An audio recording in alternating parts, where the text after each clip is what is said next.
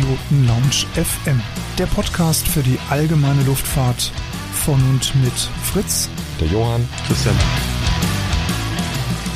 Hallo und herzlich willkommen zu einer neuen Ausgabe der Privatpiloten Lounge. Ich bin Fritz, ich begrüße euch recht herzlich zu unserer heutigen Aufnahme und zu unserer heutigen Sendung. Wir sind wieder im Auswärtstermin. Wir sind wieder bei der DFS als freundlicher, genehmigter Besucher zu Gast. Wir wollen uns heute nochmal über die Lufträume in Deutschland unterhalten.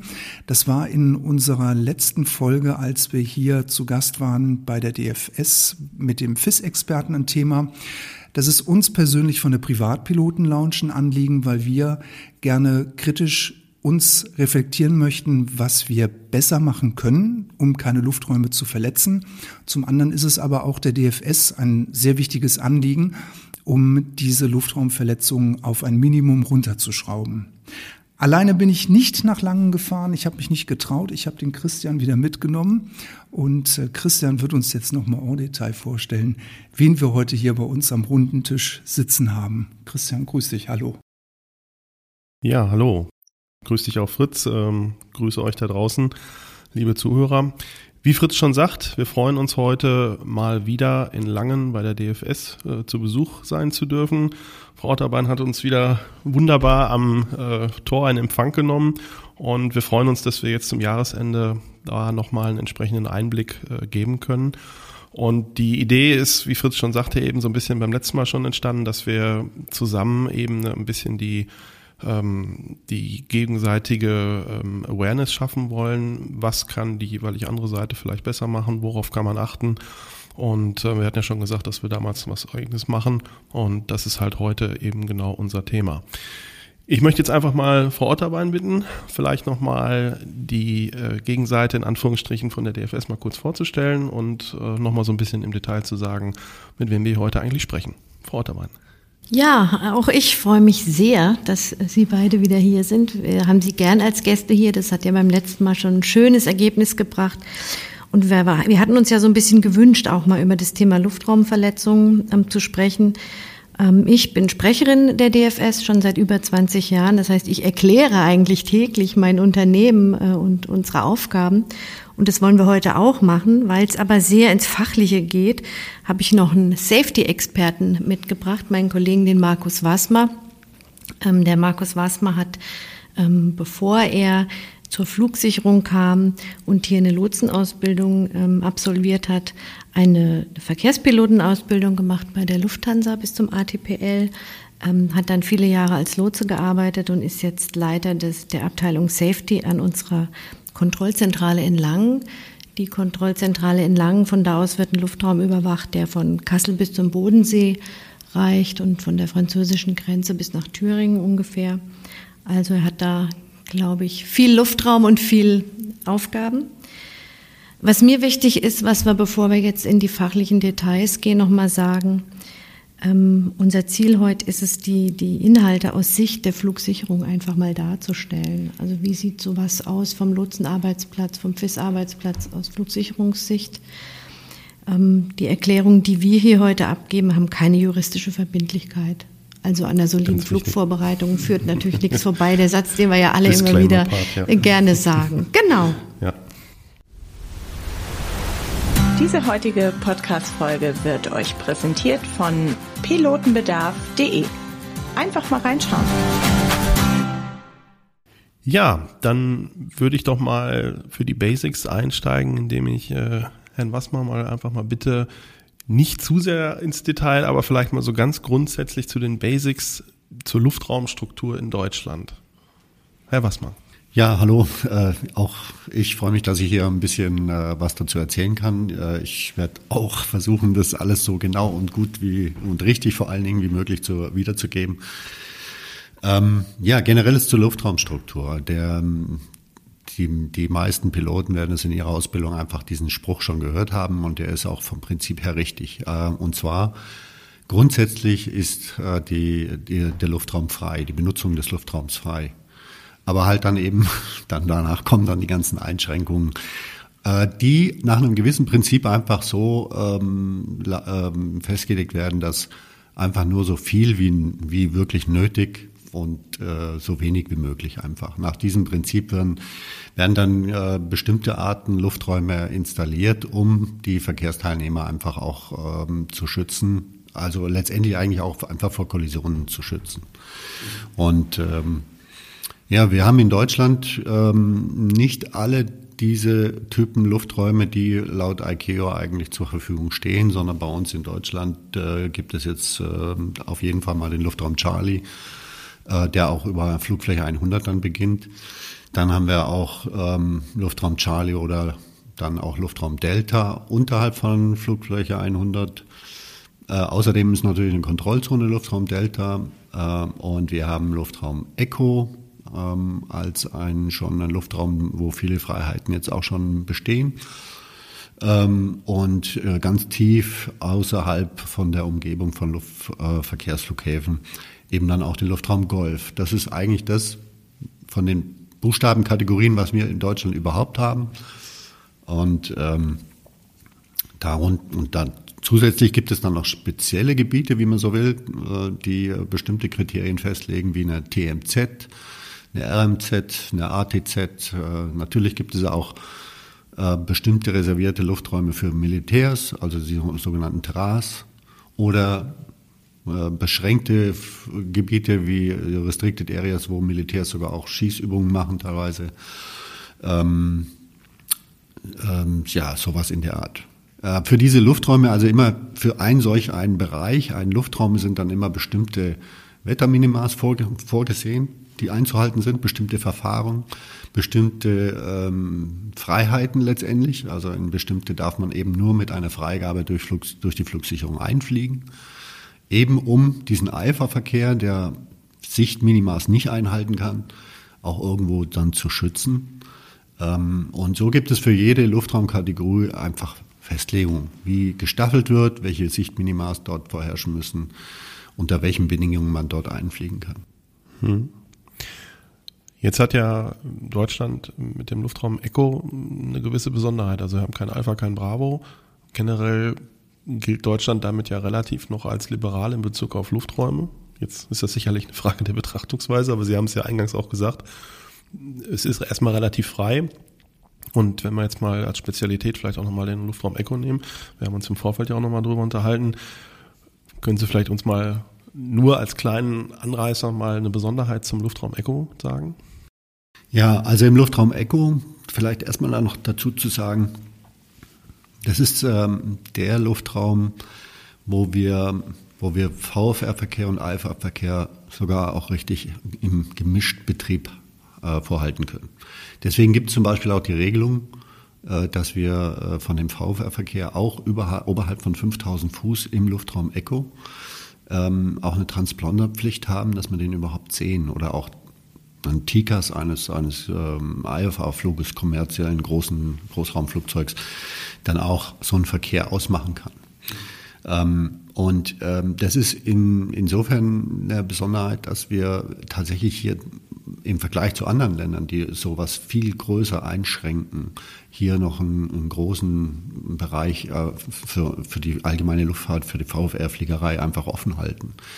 Aber eben natürlich auch hier nur unter einem ganz bestimmten Sichtminimas, die man dann einfach braucht, damit überhaupt ein VFR-Flug einem Alpha-Verkehr auch irgendwo schnell genug ausweichen kann oder von dem Alpha-Flug auch recht schnell oder rechtzeitig entdeckt werden kann, so dass Ausweichregeln nach Sicht einfach greifen können.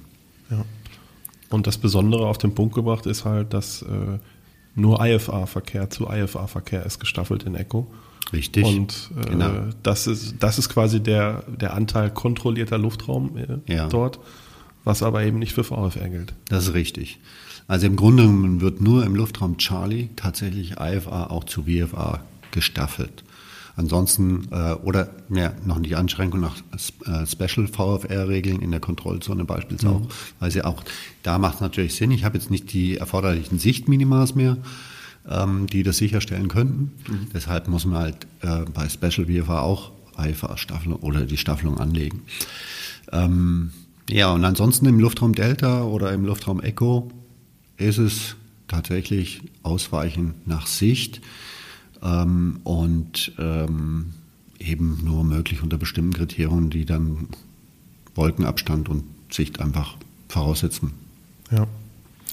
Genau, und eben diese Besonderheit, dass es quasi so ein, so ein äh, Mischverkehr ist in einem Luftraum, ähm, macht es ja eben unter Umständen nicht ganz leicht. Und ähm, ja, da werden wir vielleicht dann auch nochmal in einer gesonderten Folge mal drauf eingehen, was das alles für Aspekte sind, die da unter Umständen eine Rolle spielen. Genau, ja. Wenn man jetzt mal immer auf die neue ICAO-Karte guckt, die jedes Jahr, ich glaube, wann kommt sie raus? Im März oder so, ähm, dann ist ja immer so ein bisschen, was sind die Änderungen und dann bei uns kommen ja dann immer nur die Ergebnisse an, die wir dann sehen, was hat sich wo wie verändert. Interessant wäre ja mal zu wissen, was ist oder wie ist eigentlich der Änderungsprozess in so einem Luftraum, wenn der entsteht? Hm. Gibt es da jemanden in so einem Luftraumzimmer, der dann äh, sich lineal nimmt und sagt, auch hier mache ich mir jetzt mal einen Charlie hin oder so? Oder äh, wie, wie muss ich mir das vorstellen? Ja, also auf jeden Fall muss man erstmal erwähnen, dass das die, die Luftraumstruktur nicht Sache der DFS ist, sondern natürlich äh, vom Bundesministerium für, für, also Verkehrsministerium des Bundes. Und äh, die legen das fest. Das machen sie aber ähm, in einem gewissen Turnus nur, ähm, also nicht jeden Monat neu irgendwie, damit das wäre auch viel zu, viel zu äh, riskant, weil dann so viele Änderungen ständig da wären, dass es kaum einem Nutzer möglich ist, das immer auch gut zu verfolgen. Außerdem werden die Luftfahrtkarten, unsere DFS 1 zu 500.000 VFR-Karte, wird auch nur einmal im Jahr rausgegeben und wir wollen, wir wollen da möglichst so eine Verlässlichkeit haben, dass sich große Änderungen unterjährig nicht ergeben. Sprich, deshalb gibt es immer einmal pro Jahr so große Veränderungen dann. Und die werden ähm, äh, wie gesagt, Auftraggeber für äh, die Luftraumstruktur und die Festlegung dazu ist eigentlich das Ministerium, Verkehrsministerium des Bundes. Ähm, und die halten im Oktober eines Jahres so ein, ähm, ein Gespräch ab, das nennt sich äh, ähm, Moment, ja, es ist jetzt Luftraumabstimmungsgespräch. Luftraumabstimmungsgespräch. Richtig. Äh, also dieses Luftraumabstimmungsgespräch, das ist jetzt ein sehr wichtiges. Da bringen wir unsere Anliegen vor, was wir ähm, verändert haben wollen, welche Nöte wir auf einmal erkannt haben, was wir, wo wir Anpassungen vornehmen müssen. Ähm, wo wir, und da geht es uns dann eben zum Beispiel auch um den Eiferverkehr gut irgendwo zu, zu Verkehrsflughäfen führen, sicher zu führen zu können.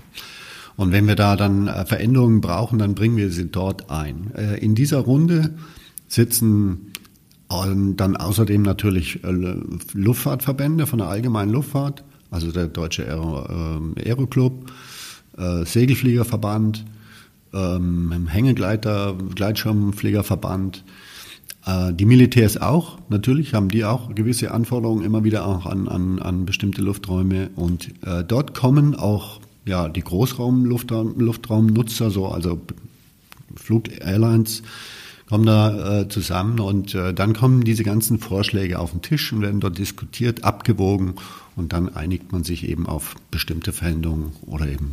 Ja. Alles unter, wie gesagt, auch wieder hier. Äh, hier kommen viele Interessen äh, zusammen und man versucht, man geht da wirklich nicht leichtfertig um, sondern man, man äh, geht wirklich nach dem Prinzip maximal so viel Einschränkung, wie einfach nötig ist. Wenig wie möglich, so viel wie nötig. Ja, genau. Und dann schon aber ein recht ausgewogenes Gremium, wenn, wenn, wenn das so ist. Ne? Also, also genau. ja wirklich ja. alle Interessen in Bezug auf Lufträume sitzen dann da wirklich am Tisch. So ist es. Und, ähm, und danach kommt es zu einer Entscheidung durch das äh, Verkehrsministerium und, das, äh, und, und wir veröffentlichen dann oder passen dann die Lufträume wieder entsprechend an. Wir veröffentlichen die Karten dazu. Wir, äh, so geht es dann gang. Und das machen wir halt tatsächlich auch wirklich nur einmal im Jahr, um dann nicht zu viel Veränderungen zu haben. Es ist klar, jetzt zum Beispiel Berlin, als ähm, Berlin neu aufgemacht hat, der Flughafen BER, da hat es eine riesengroße Veränderung gegeben in, in der Luftraumstruktur ja. in dem Bereich, was wir jetzt auch nach wie vor noch deutlich spüren, dass mhm. sich viele Luftraumnutzer noch gar nicht so richtig an diese Struktur gewöhnt haben und eben entsprechende Luftraumverletzungen zahlreich vorliegen. Also ähm, wir versuchen das so, so, so gering und so wenig wie möglich zu halten. Aber äh, im Grunde genommen ist es vielleicht schon mal der erste Hinweis für einen VfR-Flieger, echt ratsam, gerade am Anfang seiner Flugsaison, da mal einen Blick nochmal drauf zu werfen. Denn es kann eben genau doch dort auch in ähm, vielleicht sogar relativ, wie man denkt, bekannten Ecken, wo man so immer so fliegt, zu Änderungen gekommen sein, zu Absenkungen vom Luftraum Charlie. Ähm, und da muss man sich einfach auch gleich zu Beginn der Flugsaison einfach irgendwie schlau machen. Das wäre so, so schon mal der erste Appell eigentlich. Ja ist natürlich eine, eine gewisse Hohlschuld halt. Ne? So. Richtig, ja. Also, wo man sich nicht von freisprechen kann. Genau. Aber ich sag mal, sie, sie tun ja auch viel dafür, was ich so, oder wie ich das wahrnehme, also Publikationen in Fachzeitschriften, an Flugplätzen hängen häufig ja auch Dinge aus. Ähm, in Dortmund gab es ja, glaube ich, auch Änderungen vor einiger Zeit noch wieder und äh, das, das wird dann schon, man versucht dann schon die Leute auch ja. da abzuholen, wo man sie am besten kriegt. Ne? Aber Jetzt vielleicht noch mal ein bisschen was dazu. Was ist denn überhaupt unser Anlass oder was? Wir ziehen da Kriterien auch äh, hervor. Wir, wir richten Lufträume wie, wie, also so geschützte Lufträume wie Charlie oder Delta nicht ähm, überall einfach ein, sondern da gibt es Kriterien. Wie viele IFA-Flugbewegungen finden dort überhaupt statt? Oder welche, welche also gibt es besondere Mengen an Vorfällen, die wir haben? Jetzt gerade vorhin, weil wir über das Thema Luftraum Echo gesprochen haben ähm, wenn wir besonders viele Vorfälle in einer Ecke entdecken, wo wir, wo wir sagen müssen, da ist eine, ein Kollisionsrisiko einfach angestiegen äh, durch die Nutzung, gleichzeitige Nutzung VFR und IFA, dann fließen die mit rein in, diese, in dieses Urteil, welche, welche Beschränkungen, welche Art der Beschränkung brauche ich. Und ich hatte es ja erwähnt, es muss nicht unbedingt immer gleich ein Luftraum Charlie oder ein Luftraum Delta sein. Es gibt auch andere Möglichkeiten und das ist, das ist eigentlich das Interessante dabei. Wir, wir, wir können ähm, mit so Einrichtungen wie einer TMZ ähm, den Luftraum gewissermaßen trotzdem noch freilassen. Nur wir, wir entschärfen dort bestimmte Risiken äh, einer Kollision, indem wir dort eine Transponderpflicht vor, voraussetzen, äh, indem wir dort äh, äh, sogar auch die Hörbereitschaft, die ja über einen bestimmten Transpondercode dann einfach signalisiert, ich wäre ansprechbar, warnt mich oder gibt mir einen Hinweis. Äh, das, das sind ja super Maßnahmen, die schützen und die sind eine Vorstufe einfach noch, bevor wir das ganz beschränken müssten und einfach den VfR-Verkehr in einem bestimmten Bereich einfach verbieten müssten. Solche Sachen kommen dort mit auf den Tisch. Da sind auch immer wieder ganz innovative Ideen äh, dazu da, dass man solche TM, TMZ äh, mit Hörbereitschaft, Lufträume sogar auch noch zeitenabhängig macht über äh, über das, also frühere Kennzeichnung immer HX. Das ist also nicht mhm. 24 Stunden aktiv, sondern ja. eben nur dann aktiv, wenn man es bei Bedarf. Bei Bedarf ja. einfach ja, aktiv machen kann. Also wir versuchen mit solchen Maßnahmen wirklich nach dem Prinzip vorzugehen, wir wollen die Freiheiten der allgemeinen Luftfahrt nicht einschränken, nur was maximal notwendig ist, mhm. um den Schutz einfach zu, den notwendigen Schutz zu erhalten.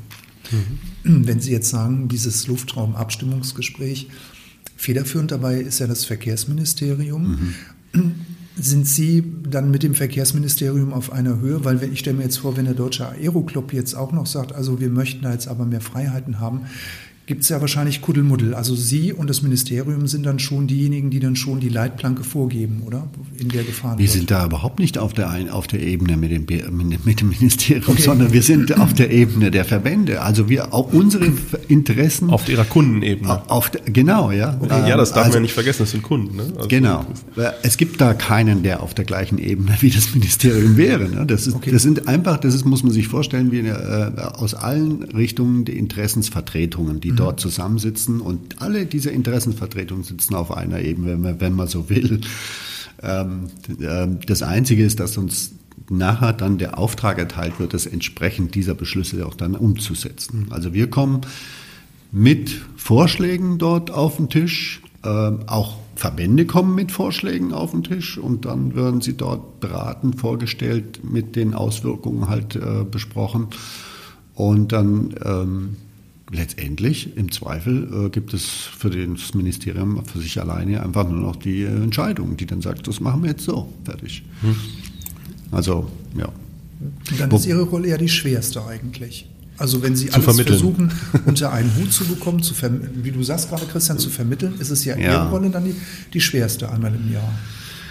Das ist mit, also ich selber bin dort nicht. Ich meine, ich bin, ich bin, äh, wie es vielleicht schon anfangs gesagt wurde, ich bin jetzt im, im, im Safety Management dort. Also wir, wir kriegen die Auswirkungen zu spüren, die dann aufgrund der Luftraumverstöße mhm. dann kommen. Ähm, ähm, die Fachleute, die dorthin gehen, Vertreter äh, bei uns aus allen äh, Regionen, aus allen Kontrollzentralen und auch aus der Unternehmenszentrale, die das Thema natürlich als, als ähm, Abteilung zu Lufträumen federführend ähm, ähm, ja, verantwortlich sind.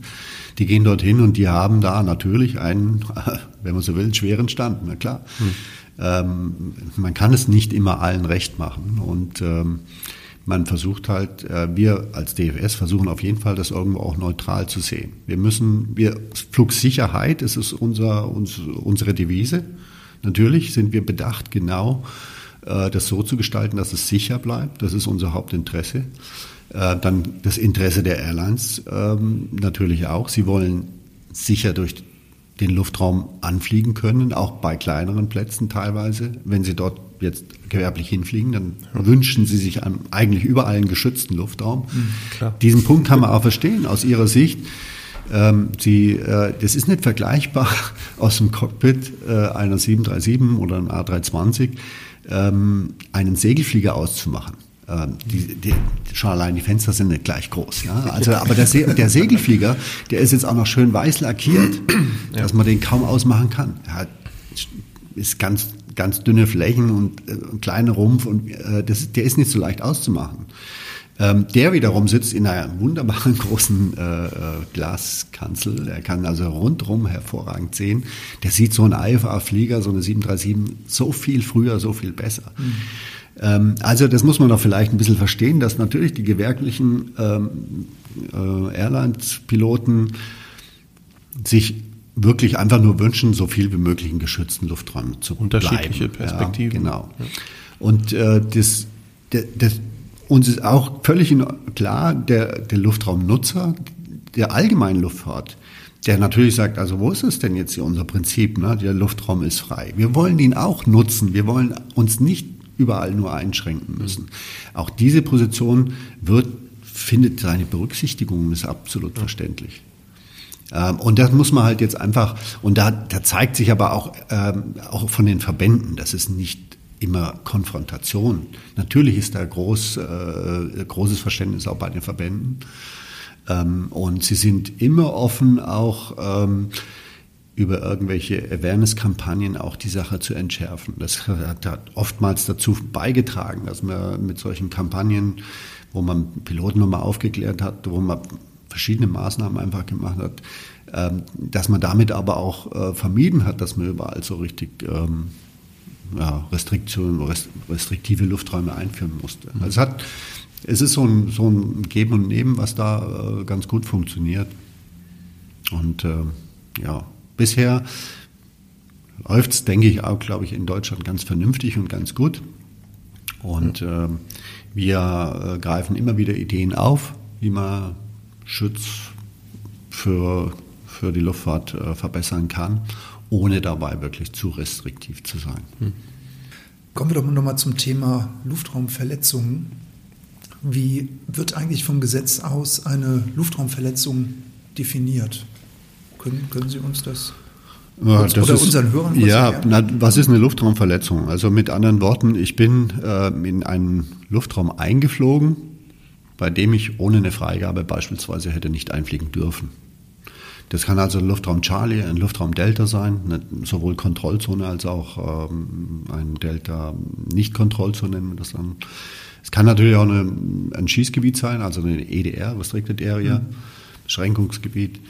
Ähm, mit anderen Worten, es wird beobachtet, dass dort einer eingeflogen ist, ohne eine entsprechende Freigabe dazu zu haben. Damit wird man beispielsweise jetzt nicht kontrolliert, ob er dort Sichtbindung was einhalten konnte. Das kann niemand anders als immer nur der Pilot für sich selbst. Aber ähm, ja, das ist eine Luftraumverletzung. Mhm. Und ähm, wir sind per EU-Verordnung bzw. auch einer Durchführungsordnung dann äh, dazu verpflichtet, solche Beobachtungen zu melden. Äh, sowohl die Fluglotsen, die äh, den Alpha-Verkehr führen, als auch die FIS-Spezialisten, die äh, auch viel oft ähm, ja, VfR-Verkehr auch eben auch bei sich auf der Frequenz haben und das dann eben auch unter Umständen beobachten.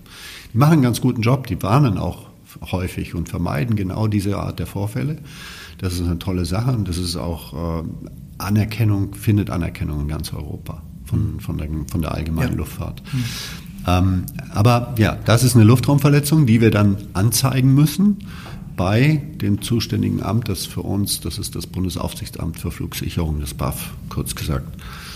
Ähm, und dort wiederum äh, außerhalb unseres Einflusses geschieht alles weitere, was dann im Rahmen einer Luftraumverletzung nämlich passiert. Mhm.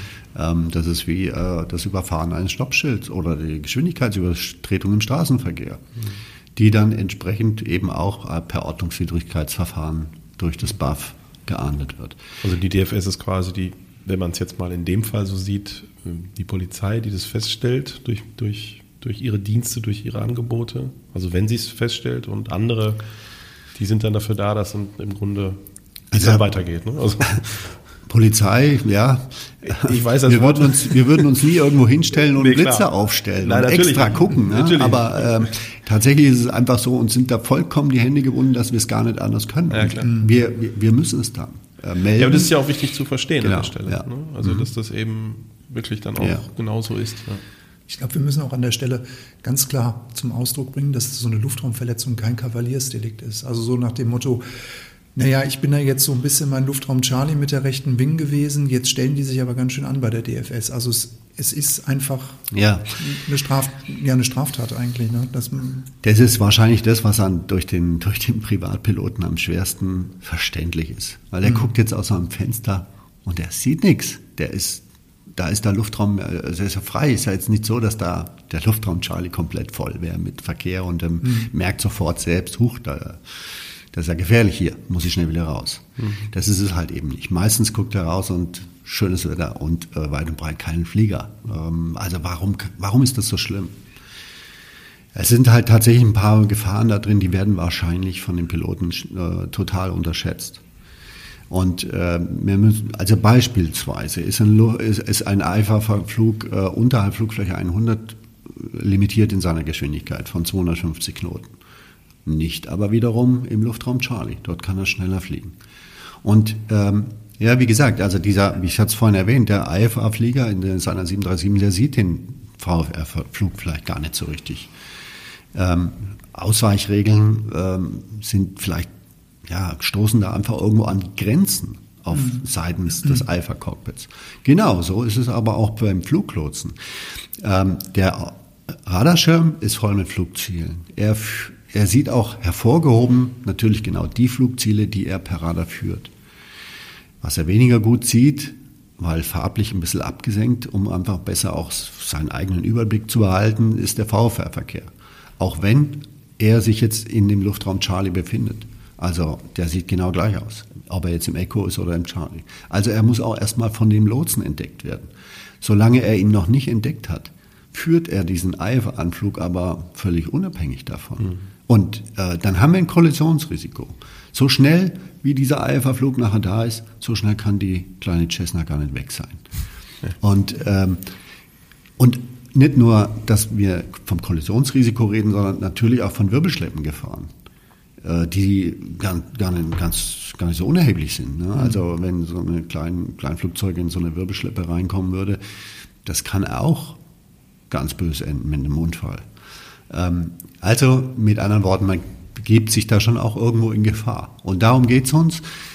Dieses Risiko wollen, das müssen wir, müssen wir natürlich irgendwie vermeiden. Mhm. Das Risiko für den VfR-Flieger besteht genauso, wenn er sich äh, auf einmal in einem Schießgebiet befindet und, und, und auf einmal um, um sich herum entweder Drohnen oder äh, tatsächlich halt eben Signalschüsse Schüsse da irgendwie sich um sich herum sieht. Äh, auch eine Riesengefahr äh, für, diesen, für diesen Piloten dieses mhm. Kleinflugzeugs. Ähm, also insofern, ja, es ist eben kein Kavaliersdelikt. Da, äh, es kann dort einfach ganz böse laufen. Inso, und, und insofern äh, wird es auch entsprechend geahndet.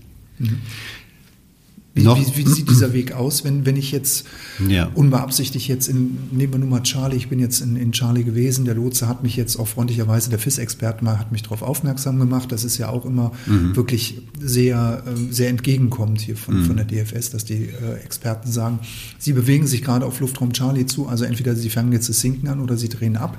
Jetzt bin ich reingeflogen, wie, wie sieht das jetzt aus? Also die Meldung geht raus ans äh, Verkehrsministerium und mhm. äh, die leiten dann. Ähm also im, im, Grunde genommen gibt es erstmal die Meldung, dass das Lotsen oder das FIS-Spezialisten oder wer auch immer das einfach beobachtet hat. Dieses äh, wird über ein Tagesberichtssystem an die Behörde weitergeleitet die prüfen alle diese Einträge. Also die bekommen ja alle, alle möglichen Einträge. Alles, was bei uns im Grunde genommen so festgehalten wird als einen sicherheitsrelevanten Eintrag. Ähm, und dann stellt sich für die äh, nach Prüfung der Daten in vielen Fällen ein erster Anfangsverdacht, dass hier eine Luftraum oder eine, eine, ein, Ort, ein Verstoß vorliegt. Ähm, dann treten sie wieder an uns heran und bitten um äh, Datensicherung dazu, die wir dann auch nicht zurückhalten dürfen. Also wir müssen die Daten sichern und Klar. ihnen zur Verfügung stellen. Das ist jetzt dann, also wie gesagt, das ist schon alles, was ich jetzt hier sage, so ein bisschen außerhalb unserer Zuständigkeit, trotzdem einfach der Hinweis. Mhm. Auch da ist natürlich ein, ein gewisser Spielraum für das für das Bundesaufsichtsamt gegeben und den nutzen sie auch. Nicht alle diese Fälle werden dann wirklich verfolgt. Also es kommt so ein bisschen drauf an, wie weit war der jetzt drin im Luftraum Charlie, wie lange war mhm. er drin, hat er sogar vielleicht was ausgelöst an einer gefährlichen Annäherung.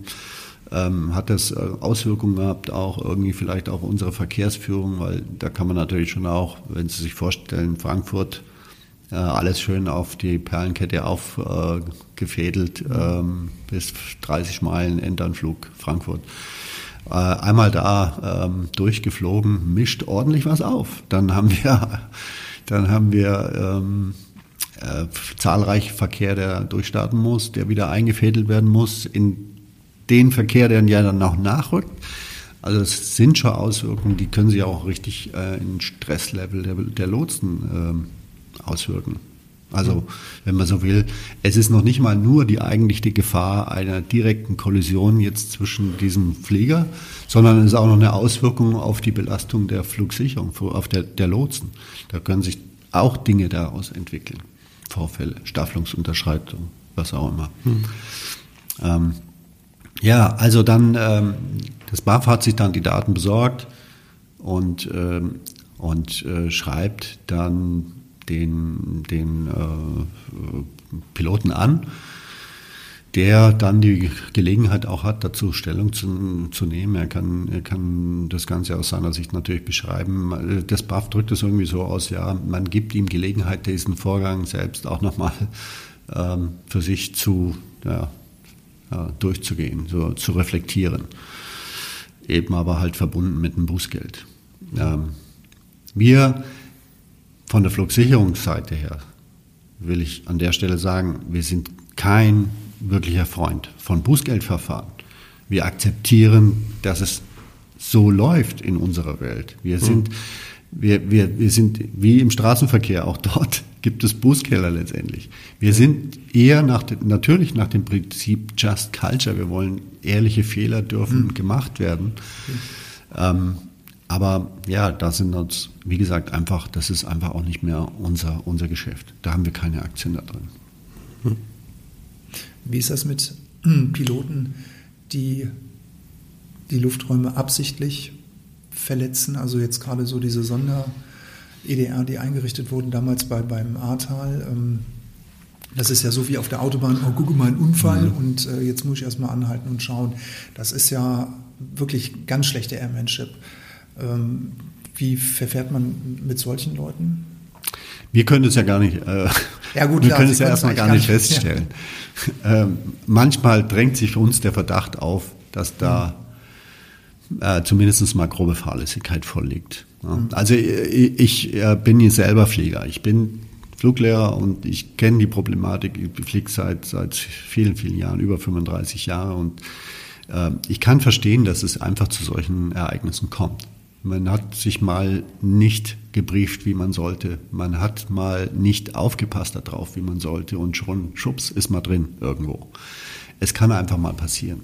Tatsächlich ist es aber auch manchmal äh, erstaunlich, ähm, ähm, gerade jetzt zum Beispiel die Katastrophe, die äh, Flutkatastrophe im Ahrtal hat äh, offenbar auch einen gewissen äh, Tourismus dahin angezogen, ja. die sich ja. das angucken wollten. Und äh, obwohl äh, wir da ähm, Notems rausgegeben haben äh, und die Informationen ganz, ja, die waren einfach alle verfügbar, ähm, gab es sogar auch Verletzung, wo man sich, also äh, Start in Bonn, Hangela, waren zehn Kilometer davon entfernt, äh, äh, dort am Flugplatz. Groß Hinweis mit allen Ausdruck von, dass es hier ein Noting gibt und so sieht der Luftraum auf, passt auf, da sind Hubschrauber-Rettungsflüge und wir müssen das einfach zur Sicherheit dort einrichten. Mhm. Ähm, offenbar war das Verständnis nicht ganz da oder man hat es doch nicht sich briefen wollen, äh, man ist da, ja, ja, es grenzt schon fast an Ignoranz. Also, ähm, aber wie gesagt, grundsätzlich können wir es nicht wissen, was immer so da der Hintergrund ist. Äh, manchmal drängt sich eben halt doch der Verdacht auf, dass es sehr fahrlässig war. Es ist ja vielleicht ein völlig falsches Bewusstsein ähm, über das Risiko oder mhm. ja, vielleicht sogar Ignoranz tatsächlich. Ja. Ja, jetzt haben wir eben schon mal so ein bisschen zwischen den Zeilen auch gehört, was eventuell auch wirklich so die Konsequenzen sein können, die mir als Pilot, der jetzt gerade eine Luftraumverletzung begangen hat, ähm, gar nicht direkt bewusst ist in der Situation. Ähm, vielleicht gehen wir da noch mal ein Stück weit tiefer rein und ähm, können Sie uns da einfach noch mal ein bisschen beschreiben, auch vielleicht auch ein bisschen aus der Praxiserfahrung, was kann da wirklich im Hintergrund passieren? Äh, was kann ich quasi für ein, eine Kettenreaktion auslösen, die vielleicht nicht für irgendjemanden lebensbedrohlich war in der Situation, also weder für mich als Pilot, der es ausgelöst hat, noch vielleicht eine so starke Annäherung, dass es wirklich in dem Fall äh, auch als Annäherung, als gefährliche gewertet wurde. Aber ich bringe eine riesen Orga durcheinander. Und das natürlich erstmal ziemlich nachhaltig, glaube ich, oder? Ja, ähm, also nehmen wir jetzt einfach mal den Luftverkehr in, in Frankfurt. Frankfurt ähm, ist unser Airport mit den größten Anzahl Alpha-Flugbewegungen natürlich. Ähm, mhm. Und der Verkehr, der dort geführt wird, ähm, ist sehr dicht, ähm, teilweise im Parallelflugbetrieb auf zwei Pisten ähm, mit einem recht langen Ändernflugsfinal, äh, was da mehrere Lotsen einfach bearbeiten. Da gibt es die Lotsen, die schon mal vorsortieren, vorplanen. Dann äh, wird er übergeben an den sogenannten Feeder, der dann den Ändernflug, äh, der, der gewissermaßen es einfach umsetzt, dass wir mit minimalem Abstand hintereinander weg die maximale Landerate äh, einfach nach Frankfurt erreichen können einfach. Ähm, jetzt ja, jetzt stellen Sie sich vor, der Fokus liegt natürlich bei den Leuten, wenn die auf den Radar schauen, schauen einfach nur äh, hochkonzentriert, diese Anzahl an Flugbewegungen in Richtung Höhe sicher zu führen. Die, die Partners dazu zu staffeln, die aus Frankfurt rausgehen. Und ähm, ja, dann fällt erstens erstmal so ein, so ein kleines VFR-Ziel mit einem anderen Farbton gar nicht so richtig auf. Mhm. Ähm, trotz alledem, dass wir da auch schon ja, ja, gewisse Limits gesetzt haben, sodass er eben doch so gut wie möglich eben auffällt, aber dem Lotsen tro trotz alledem es ermöglicht wird, so ein bisschen zu, zu selektieren, was ist, was ist hier mein Verkehr, um den ich mich wirklich kümmere. So, und wenn das jetzt erst etwas später auffällt, beispielsweise, dass ein VfR-Flieger durch den Endanflug von Frankfurt durchfliegt, dann ähm, müssen diese Alpha-Flüge natürlich angewiesen werden, durchzustarten. Und das, was, was wie am Fließband auf einmal, äh, also was wie am Fließband lief, ja. das erfährt eine immense Störung. Komplettes Stocken. Und, und ähm, ähm, das, das kann bis zum, bis zum Holding auch an angrenzende Nachbarsektoren führen. Ähm, weil äh, diesen Verkehr muss ich jetzt auch erstmal wieder, ja, der ist in meinem Luftraum, den muss ich jetzt irgendwo erstmal sicher weiterführen. Ja. Der, der fliegt aber, der fliegt nicht raus aus meinem Luftraum, der landet nicht und ist weg, sondern der ist nach wie vor jetzt bei mir. Also natürlich hat es Auswirkungen ähm, ziemlich groß auf die nächsten Anflüge. Mhm. Ähm, abgesehen ähm, davon äh, ist es halt auch einfach äh, die, die, dieser Schreckmoment auch für den Lotsen. Huch, der sieht auf einmal ein, der muss schauen, also das ist auch eine gewisse Belastung einfach für den Lotsen. Ähm, und ähm, ja, damit muss er dann auch erstmal noch so klarkommen. Also wir haben da auch schon wirklich heftige Dinge erlebt. Also ähm, äh, ein Beispiel, was ich, was wir hatten Kontakt anschließend mit äh, mit den Piloten und konnten das so ein bisschen näher herausfinden, beleuchten, was da passiert ist. Es war halt einfach ein Flugschüler auf seinem äh, Soloflug. Er war noch ähm, noch nicht lizenziert, aber hat halt äh, Streckenflüge gemacht. Ähm, ist, ähm, ich meine, damals in Speyer oder irgendwo gestartet Richtung Norden mit Flugauftrag? Äh, mit Flugauftrag. Und ähm, es sollte eigentlich nicht so weit gehen, sondern nur so bis ungefähr auf die Höhe Mannheim und äh, wieder zurück im Grunde genommen. Ähm, jedenfalls ist ähm, dieser Flugschüler an Mannheim vorbeigeflogen. Ist ähm, das durch, durch den Luftraum Charlie Frankfurt, durch den Endanflugsbereich von der 07 in Frankfurt hat dazu geführt, dass äh, wir zu ein, zwei tatsächlich Staffelungsunterscheidungen hatten. Andere Flugzeuge natürlich zahlreich durchgestartet. Äh, durchgestartet. Ähm, offenbar hat aber dieser Flugschüler erkannt, hui, ähm, da ist ein Flugplatz und hier sind um mich herum einige große Flugzeuge. Ich glaube, ich bin schon auf Höhe Mannheim und hat wieder umgedreht. Und äh, auf dem Rückweg gerade nochmal in genau der Höhe des Endanflugs den äh, dort durchgeflogen. Um, ähm, das hat er wirklich insgesamt, also diese, diese Zeit, das, diese zweimal da durchfliegen, hat auch eine gewisse Zeit gebraucht, ja. hat sehr viel Unruhe und sehr viel Durcheinander in der, in der in, in, bei uns in dem Luftraum Charlie verursacht, kann das man sich vorstellen. Ja. Es ist alles gut gelaufen. Ähm, es, äh, es ist nichts passiert letztendlich. Mhm. Aber doch hat das eine enorme Auswirkung auf diesen, auf diesen Flug, auf den Tag gehabt, irgendwo, was Flugverkehr, flugverkehrstechnisch einfach angeht. Ja, solche Dinge passieren immer wieder. Ähm, ja, äh, manchmal wird es auch einfach nur, ja, man muss sich das vorstellen, gerade auch so die, diese Ecken, ähm, gerade so am Rand des Luftraums Charlie, äh, direkt unterhalb von Luftraum Charlie, an der Grenze zur Kontrollzone und das im Endernflugbereich. Ähm, da, äh, da ist eben einfach viel Verkehr in niedriger Höhe vom, vom Verkehr und wenn da, da ist man auch schnell mal dann im Luftraum drin mhm. und dann haben wir auch einfach zu wenig, also ich meine so wenig Abstand, dass Wirbelschleppengefahr sich da auswirken kann. In Mainz, wenn, wenn äh, ein A380 dort ähm, zum Anflug geführt wird, dann ist der in 4.000, 5.000 Fuß. Ähm, und ähm, andererseits ist die Untergrenze dort äh, in dem Bereich bei 3.500 Fuß. Wir haben also eh schon, schon wenig Platz.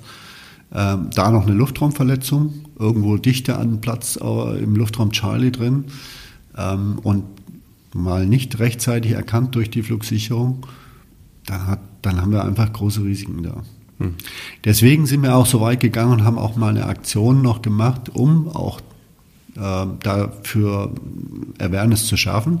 Haben wir äh, Plakate drucken lassen, eine Safety-Info herausgegeben, die wir übrigens zahlreich rausgeben, immer wieder auch auf der DFS-Webseite. Da gibt es auch sogar Videos, YouTube-Videos dazu, wo man sich da ein bisschen schlau machen kann. Aber wir hatten dort auch explizit nochmal so eine Kampagne über ähm, ja, Grenzen und bis an die Grenzen ranfliegen, eben um, um Luftraum Frankfurt. Hm, ähm, ja, um, um dort möglichst einfach auch Verständnis zu erwirken und dass die ähm, Piloten da vielleicht ein bisschen Rücksicht nehmen. Ja. Ja, dann fassen wir das doch gerade nochmal zusammen. Also Einflug in Schießgebiete ist keine gute Idee. Das, Sicher nicht, nein. Das macht bei der Bundeswehr Schweißperlen und auch beim Piloten kann es für Stimmung sorgen. Das muss nicht sein.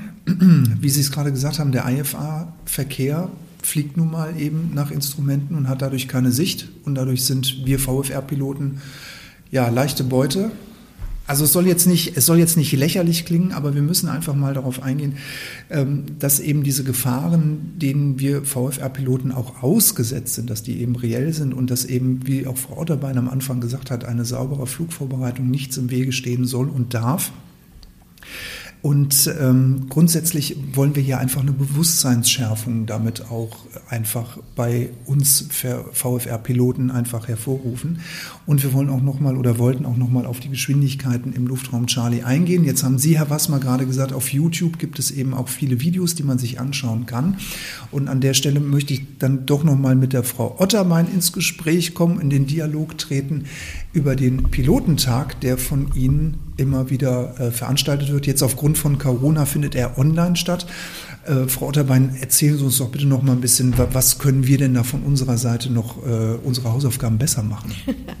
ja, ganz tolle äh, Stichworte sind hier schon die ganze Zeit gefallen, unter anderem äh, ganz häufig der Begriff Awareness-Kampagne und das ist genau das, was wir als Flugsicherung auch leisten möchten. Und da würde ich gerne noch, noch mal zwei bis drei Sätze zurückgehen und auch noch mal darauf hinweisen. Mein Kollege, der Herr Wassmer, hat schon in dem Nebensatz erwähnt, also er kann nicht nur die Lotsensicht hier äh, schildern und nicht nur die Flugsicherungssicht, sondern er ist ja selbst auch als Pilot unterwegs, hat PPL und ist Fluglehrer und ähm, das ist aus meiner Sicht auch nochmal ein ganz wesentlicher Aspekt. Wir sind ja nicht der Gegner. Und ich tue mich auch selbst unheimlich schwer mit dem Begriff Polizei. Das war jetzt nur so von, der, von dem Level, wer was macht und äh, ja. das ist, äh, das war auch nicht. Äh, Denn wir, wir sehen uns als wir sehen sie nicht. Wir so. stehen für die Sicherheit, ja, und äh, das ist eher ein, es soll ein gutes Miteinander sein. Ich möchte auch nochmal erzählen, zum Beispiel in unserer Lotsenausbildung, unsere Lotsen machen auch viele Stunden im Flugsimulator. Also die mhm. lernen auch ganz intensiv diese jetzt seit ein paar Jahren aus dem A320-Simulator, die Sicht der Piloten auf die Dinge. Und es gibt auch viele, viele Lotsenkollegen, die selbst PPL haben. Also auch unsere Verfahrensplaner zu großen Teilen. Also die wissen schon auch ganz gut, wie das aus dem Cockpit aussieht.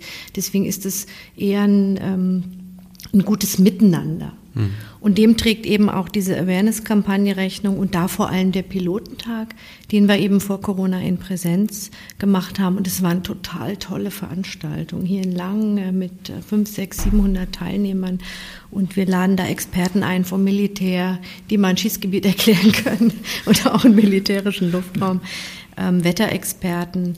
Äh, das Thema Drohnen hat in den letzten Jahren da an Bedeutung gewonnen und äh, vor allem auch so ein, so ein Gedanken- und Erfahrungsaustausch hier vor Ort. Und tatsächlich findet es jetzt virtuell im, äh, bei YouTube statt. Wir ähm, laden die Experten eben ein, in Filmen zu sprechen und ihre Themen da zu vertreten.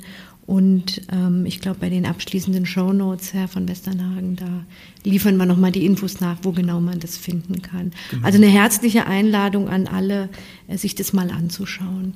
Ja, das äh, machen wir und das äh, werden wir auch nochmal ja. in den Show Notes unten mit reinsetzen. Wir wollten ohnehin bei unserer Hörerreise schauen, wenn wir nächstes Jahr, Christian, unterwegs sind, ob wir vielleicht nicht einen FIS-Experten oder generellen Lotsen noch dazu einladen können, um da einfach nochmal ein bisschen genau, mehr. Vielleicht mal für so einen kleinen Praxisvortrag irgendwo. Genau, ja. dass man da vielleicht nochmal ein bisschen Bewusstsein auf unserer Seite schärfen kann. Das wäre sehr schön. Genau. Ja, wo wir gerade so ein bisschen dabei sind, äh, Bewusstsein schärfen, auch da vielleicht nochmal ein Stück weit tiefer rein, so ein bisschen Best Practices was kann jeder von uns konkret tun, um, um es am Ende für alle sicherer zu machen?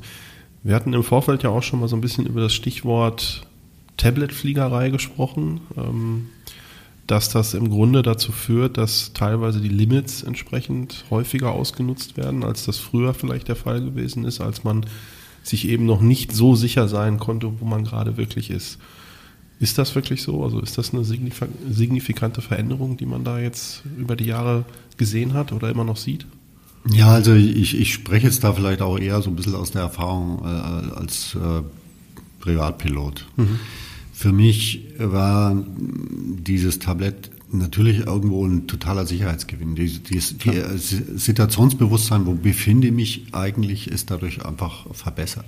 Aber es drückt halt manchmal und äh, wenn man sich dann gerade in dem Moment auch noch darauf verlässt und dann hängt so ein Tablett auch mal oder der Strom ist weg äh, und so.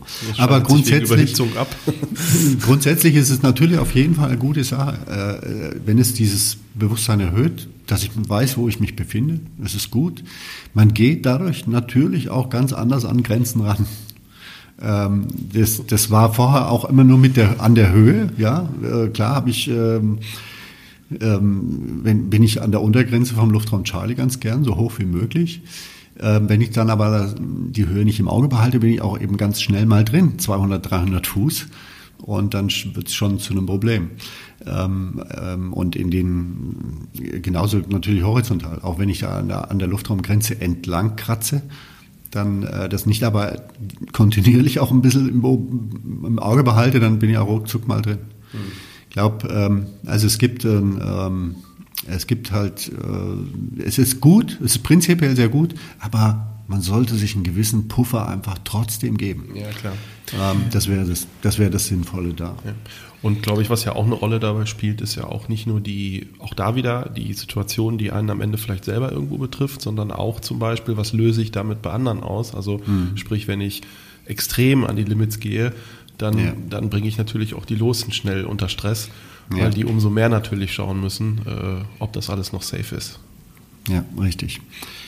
Ja, und andere Dinge, ähm, natürlich ist es auch gut und sinnvoll, ähm, mit FIS in Kontakt zu stehen die einem natürlich auch warnen können oder ja, die geben nicht nur Konf Konfliktinformationen, äh, um da äh, sicher irgendwie auch anderen Verkehr ausweichen zu können, sondern sie warnen natürlich auch davor, bevor man da jetzt äh, in, irgendwo in den Luftraum einfliegt. Aber bitte nicht darauf verlassen. Äh, es ist das heißt ein, Information. Ja, genau.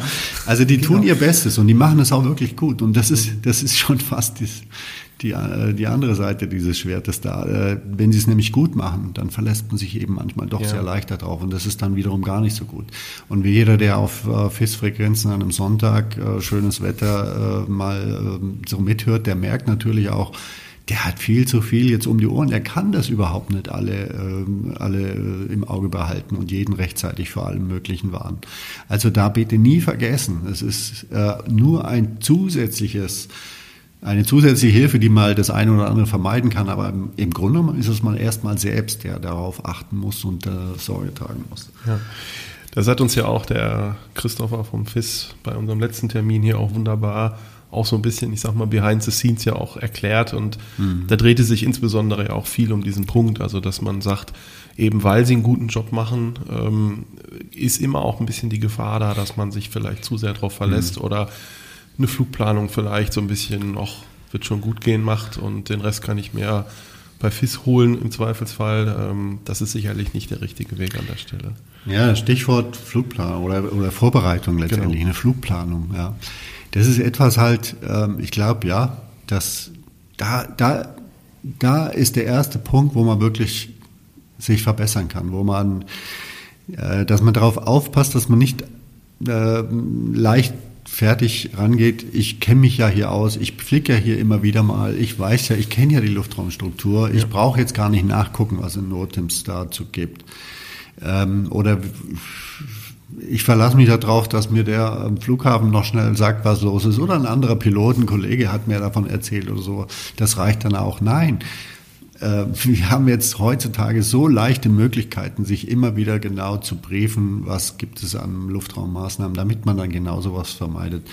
Irgendwo ein Einflug in eine Restricted Area, der auf einmal urplötzlich, und sei es ein Unfall, der dafür gesorgt hat, dann, dann kann es auch zu einer Einrichtung der Restricted Area kommen. Davon kann ich nichts ahnen. Ne? Und dann darf, also die, die Mühe muss man sich einfach immer wieder machen, nachzuschauen, was liegt denn da eigentlich. Ähm, und ähm, ja, sich die Strecke, wenn man wirklich weiter wegfliegt, auch einfach die Strecke sich mal ja, gut überlegen und auch da gewisse Puffer zu schaffen, nicht mhm. davon auszugehen, dass ich ähm, eine Freigabe für die Kreuz, fürs Kreuzen einer Kontrollzone oder ja. einen Luftraum Charlie kriege, sondern dass ich, dass ich Möglichkeiten habe, auch vom Wetter her, ja. dass ich einfach da Möglichkeiten habe. Ja, und dann, ja, dann einfach wachsam bleiben. Es ist, es ist ja so schön, es sieht schön aus, ich kann alles gut sehen. Ich habe tolle Spielereien in meinem Flugzeug, so ein G1000, was so viele Funktionen hat. Ja. ja. Aber ähm, ja, am Ende ist es dann trotzdem, ich brauche ich muss mich darauf konzentrieren, dass ich auch anderen Verkehr wahrnehme, dass ich ausweichen kann. Und ich muss mich auch darauf konzentrieren, dass ich eben dann doch nicht auf, aus Versehen irgendwo einfliege. Ja. Dieser Appell, den richte ich übrigens auch gerne an, Fluglo äh, an Fluglehrer. Äh, die haben die haben, äh, äh, äh, ja, das ist auch ein Riesenaufgabenspektrum. Natürlich, sie müssen den machen lassen, sie müssen ihn erklären, sie müssen ihn äh, ausprobieren lassen, eingreifen, helfen und alles und gleichzeitig noch Luftraumbeobachtung machen. Und also es passiert auch gerade bei Fluglehrern mal ganz schnell, dass man jetzt gerade mal nicht drauf geachtet hat, wo bin ich jetzt genau und schon bin ich in irgendeinen Luftraum Charlie eingeflogen. Ja. Es ist, es ist äh, passiert leicht. Ja einfach das, dafür, dafür bin ich gerne hier, um genau dafür zu sensibilisieren. Achtet bitte drauf, es hat auch seinen Grund. Ähm, und äh, wenn ich ins Cockpit einsteige und losfliege, dann mache ich mir vorher Gedanken, wo fliege ich lang, was könnte da sein. Und ja, werde entsprechend während dem Flug einfach meine Achtsamkeit diesen Punkten widmen. Ja, und auch, glaube ich, immer so ein bisschen vielleicht zu gucken, wo sind trotz guter Vorbereitung vielleicht immer noch die letzten Fragezeichen auf meinem Flug. Ne? Es ist ja häufig je nach Wetterlage auch oder wie eben schon angedeutet, kriege ich wirklich die Freigabe für Charlie irgendwo? Mhm. Ähm, kann ich meinen Direct-Kurs fliegen oder muss ich eventuell schon einkalkulieren, einen gewissen ja. Umweg zu machen, dass ich das eventuell auch, das, und das ist ja wirklich einfach heute, dass ich das vorbereitet habe, vielleicht im Tablet. Mhm Genau. Ähm, dass ich genau auf sowas dann auch vorbereitet bin oder dass die Notams, äh, das ist ja heute auch ein Riesenvorteil, dass wenn ich entsprechendes Programm habe, mir das ja alles sofort angezeigt wird. Ich muss es nur lesen. Ich muss es nur lesen. Eben, es geht ja, also es ist noch nie so einfach gegangen letztendlich. Ne? Nee, mit, genau. Mit entsprechenden ja. App, äh, Apps, die man sich ja auch auf seinem Tablet dann installieren kann. Ja. Äh, Der sagt äh, mir genau von wann bis wann und ab welchem ja. Streckenabschnitt, teilweise farbig, alles da. Ja. Ähm, trotzdem gibt es ja von der DFS auch diverse äh, Angebote da nochmal. Auch das würden wir dann nochmal in die Shownotes schreiben, was, mhm. wo, wo man da auch sich noch schlau machen kann. Ähm, das liefern wir natürlich gerne auch. Ja, ein gutes Mittel, wie Sie ja schon gesagt haben, ist ja eine TMZ. Auch hier wieder eigentlich der Verweis nochmal darauf hin, was Sie ja eben auch angesprochen haben, die FIS-Experten machen eigentlich einen zu guten Job. Also ich höre es des Öfteren auf dem Funk, ähm, wenn man sich einer TMZ nähert und ein Pilot hat eine gute Flugvorbereitung gemacht. Er fragt dann immer den FIS-Experten, mhm. soll ich wechseln? Und sehr oft hören wir dann aber auch, Christian, du wirst es bestätigen, ja, ja, ich hab's. Ähm, nee, sie können bei mir bleiben. Genau. Und ich äh, mhm. bin so der Vermutung fast am Erliegen, dass es gerade diese Bequemlichkeit ist, wie Sie es angesprochen haben, dieser gute Job von FIS, dass viele Piloten sich auf diesem Kissen anfangen auszuruhen und dass eine falsche Sicherheit auch hervorgerufen wird.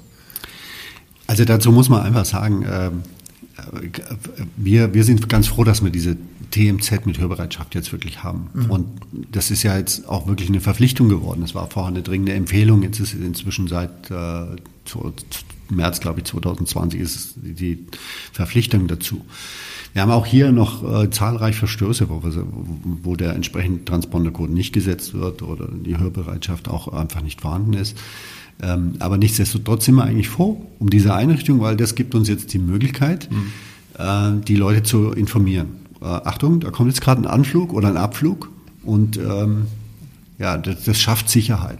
Das, in dem Moment guckt der Pilot raus, äh, ist nicht abgelenkt von irgendwas anderem und das Rausgucken, das anderen, den anderen sehen, das schafft mir jetzt die Sicherheit. Äh, wie so eine Art Verkehrsinformation einfach generell zu irgendwelchem Verkehr. Ähm, jetzt ist es natürlich so, wenn er auf der FIS-Frequenz ist, bietet der FIS-Lotse oder der FIS-Spezialist bietet diesen Service im Grunde genommen schon. Das heißt, er wird jetzt individuell mit den Fluglotsen, die den Eilverkehr in diesem Gebiet, in ihrem Sektor dort betreuen, auch Absprachen treffen.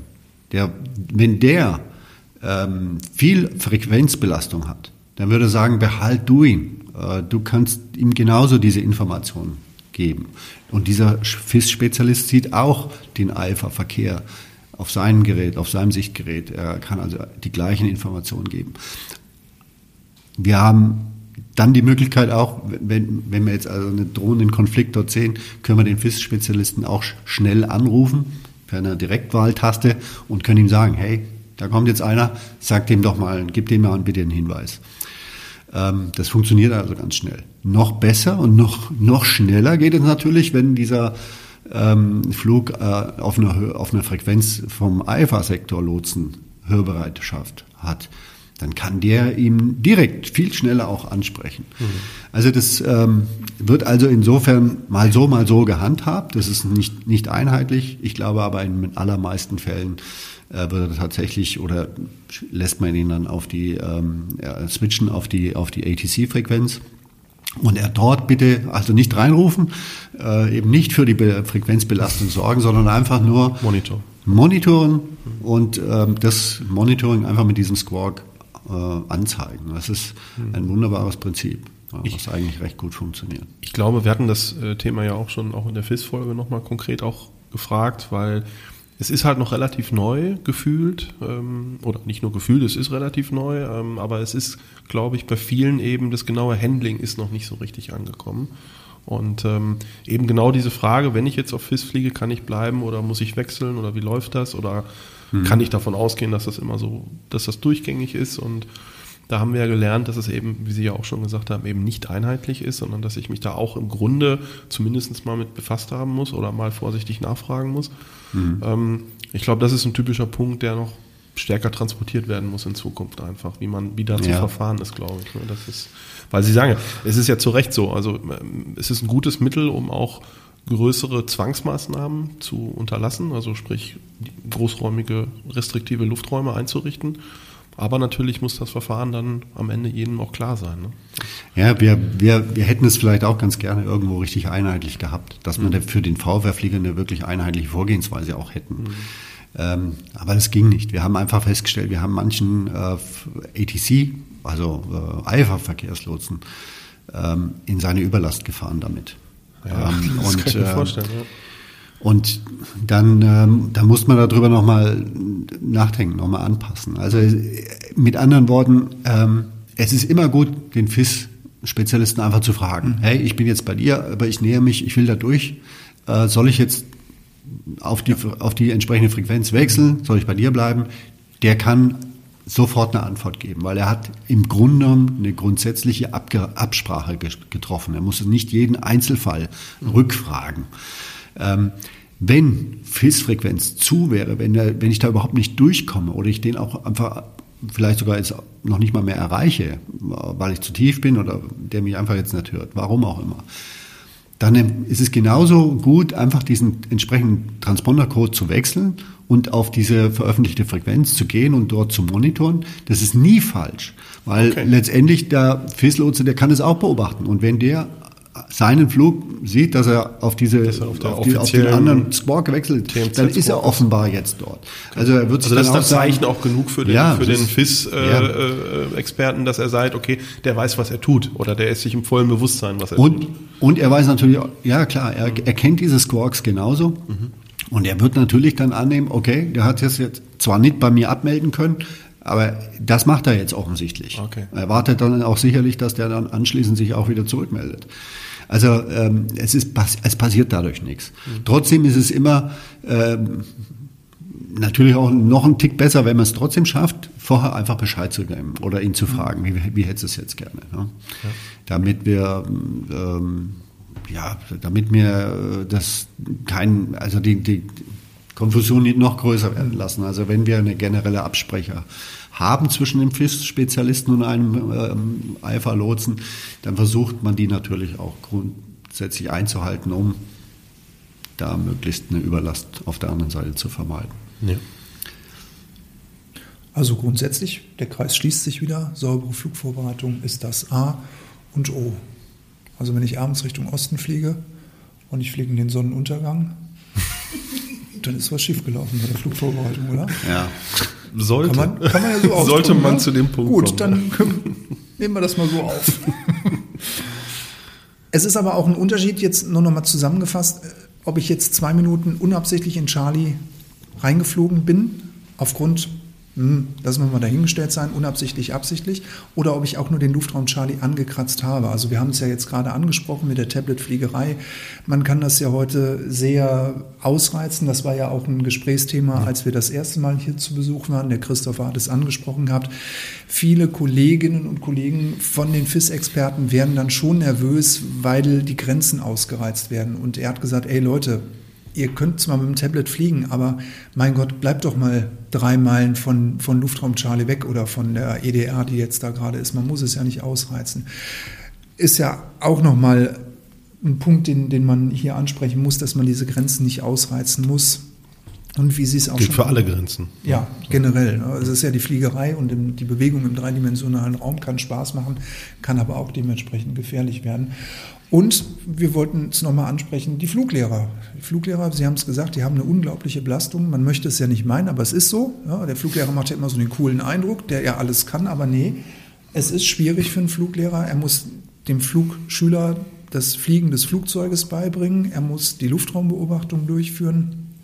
Das sind ja auch nochmal viele ja, äh, Belastungspunkte, die da zusammenkommen. Haben, haben Sie vielleicht als selber als Fluglehrer einen Tipp?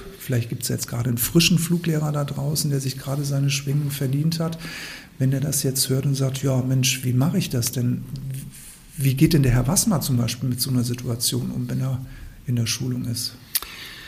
Also wie gehe ich da um? Also ich meine, ähm, der, der erste, man, man bewegt sich erstmal natürlich einfach irgendwo in einem bekannten Gebiet, also da, wo man sich auskennt und wo man einfach genau weiß, okay, in dem Bereich habe ich, äh, da, da kann ich keinen Luftraum verletzen. Das ist jetzt erstmal bei dem Platz. Dann gebe ich mir aber auch auf jeden Fall, das ist aber ein Tipp, den man allen geben muss. Man gibt sich selbst Puffer. Man sagt, ich, ich mache mein Airwork, ich, ich gehe nicht unterhalb vom Luftraum Charlie bis auf die Untergrenze dreieinhalbtausend Fuß, wenn sie dann da irgendwo liegt, dann mache ich, mache ich nicht dort meine Steep Turns Übungen mit dem, sondern ich mache das irgendwo tiefer, dass ich Ausreißer in der Richtung einfach noch, äh, ja, dass, dass die nicht sich gleich in der Luftraumverletzung auswirken. Mhm. Ich habe auch immer persönlich, egal mit, äh, und wenn ich mich noch so gut auskenne, wo ich gerade fliege, äh, ich habe trotzdem meine, mein Tablet laufen. Das ist ähm, einfach am schnellsten kann ich erkennen, wo bin ich denn jetzt eigentlich gerade? Wie weit ist die Grenze von meinem, von diesem Luftraum noch weg? Äh, und da werfe ich immer wieder mal einen Blick drauf. Das, ähm, das, das sind so die, Tipps, die man einfach nur geben kann. Ja. Also selbst wenn ich zum hundertsten Mal da jetzt fliege in dieser Ecke aus Egelsbach heraus, äh, mein Tablet läuft und ich sehe, wo ich eigentlich gerade bin. Ich habe es schon laufen, weil es ja meine Flight Times lockt. Ja, oder das genau. ja, ja. So ja. zwei Fliegen mit einer Klappe. Ja. ja. Aber man muss halt auch entsprechend immer wieder mal drauf gucken und sich. Ja. Äh, äh, ja, also die, die meisten werden nach diesem Schema vorgehen, das ist völlig klar. Ähm, und dann kommen die Besonderheiten mal. Die, ähm, da ist mal das Wetter in der Einrichtung schlecht. Ich muss woanders hin. Ich muss irgendwie, äh, ich, jetzt, jetzt, bin ich an der Ecke, wo ich nicht so häufig meine Übung mache oder einen Anflug hinmache. Äh, auch da dann halt einfach äh, akzeptieren, dass ich, äh, dass ich entsprechende, auch wenn ich noch so der coole äh, Kenner bin und das alles vorher genau, als mein Fluglehrer so viel Erfahrung habe, auch da muss ich mir halt einfach nochmal genau mir eine Flugplanung vor, vornehmen, mir angucken, wo fliegst du eigentlich lang, wie, was, mich einfach mental darauf vorbereiten. Wo bin ich nachher, in welcher Ecke, welche Grenzen gibt es von Lufträumen und ähm, ja, was sollte ich da für Puffer vorhalten. Ja. wenn man sich das sagt, ich glaube, dann ist es eigentlich ähm, sehr gut, ähm, da, da, kann ich es vermeiden. Dann, dann kriegt man das gut hin.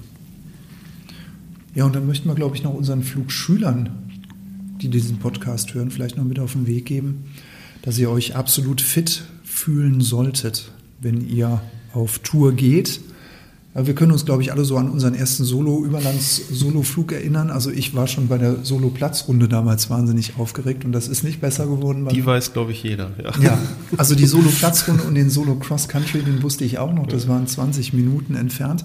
Aber das waren so die aufregendsten 20 Minuten in meinem Leben. Ja. Leute, wenn ihr euch nicht fit fühlt, gerade für die Flugschüler jetzt da draußen, dann ähm, geht nochmal zu einem Fluglehrer hin, geht mit dem nochmal fliegen und klärt alle eure offenen Fragen damit es nicht zu diesem Vorfall kommt, den wir besprochen haben, dass er durch Frankfurt Kontrollzone knattert und dann feststellt, oh hoppla, falsche Richtung und dann nochmal durchfliegt. Das soll so das Wort zum Sonntag gewesen sein. Genau. Lieber Herr Wassmer, von meiner Seite vielen, vielen herzlichen Dank für die Zeit, die Sie sich für uns Dankeschön. genommen haben. Ja, gerne. Frau Otterwein, auch an Sie. Es ist immer wieder schön, mit Ihnen am runden Tisch zu sitzen und zu schnacken. Vielen lieben Dank dafür, dass Sie sich die Zeit genommen haben. Ich kann ja jetzt mal ein Geheimnis verraten für alle Zuhörer da draußen. Der Tisch ist eckig, aber es ist trotzdem sehr schön. genau. Christian, du hast aber noch was für uns. Ja, genau. Also erstmal auch von meiner Seite aus recht herzlichen Dank. Es macht wirklich immer viel Spaß hier ähm, und auch viele gute Informationen in, einem, in einer sehr lockeren Atmosphäre. Das finde ich immer schön. Ähm, alle Informationen, die wir jetzt so während des Gesprächs irgendwo mal erwähnt haben und auch die wir nicht erwähnt haben und für erwähnenswert halten, die liefern wir dann natürlich in den Shownotes. Das heißt, die findet ihr ähm, in den äh, Texten zur Folge, je nach Plattform oder zumindest spätestens auf unserer Webseite, wenn ihr da mal schaut, privatpilotenlaunch.fm.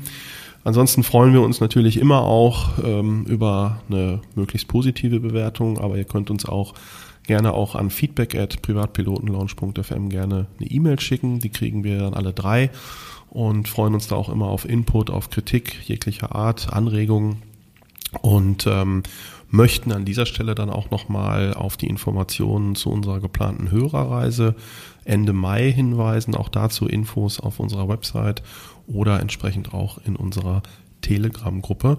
Und wir freuen uns zum jetzigen Zeitpunkt, Ende Dezember 2021, schon über ganz äh, reges Feedback und Interesse an diesem kleinen Projekt, was für uns ja auch ein Novum ist. Und würden uns dann natürlich freuen, den einen oder anderen von euch noch äh, gewinnen zu können, der entweder komplett mit dabei oder zumindest in einem Streckenabschnitt vielleicht mitmachen möchte. Jawohl. Die Shownotes haben wir, die Bewertungen auf iTunes werden auch immer Ganz besser. wichtig. Ja. Ja, wir setzen uns durch. Wir sind auf Platz drei in Deutschland, das freut uns. In der Schweiz sind wir auf Platz 12 und in Österreich auf Platz 7. Ich habe nochmal nachgeguckt. Das finde ich toll. Das zeigt, dass wir auf dem richtigen Weg sind. In diesem Sinne bleibt uns nur noch zu wünschen, passt gut auf euch auf, bleibt gesund und always many happy landings. Bis zum nächsten Mal, der Fritz. Und der Christian. Dankeschön.